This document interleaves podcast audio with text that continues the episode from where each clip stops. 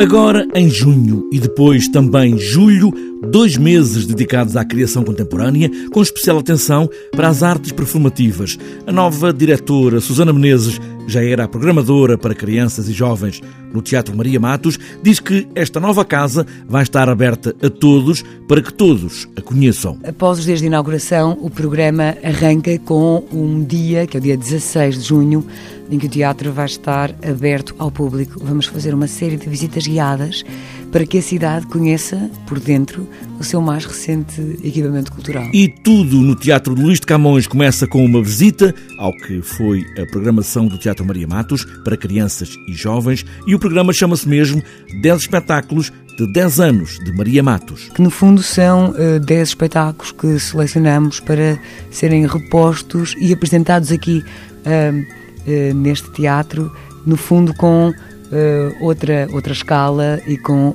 também, forçosamente, outras, outras condições. E para começar a vida de um novo teatro, só poderia ser convocado Shakespeare. Porque os teatros abrem com Shakespeare e, eh, e, portanto, vamos ter uma reposição do Hamlet eh, do Teatro de Praga. E depois vamos avançar até ao fim de julho com este programa de abertura, uh, que exatamente por ser de abertura é de acesso totalmente gratuito.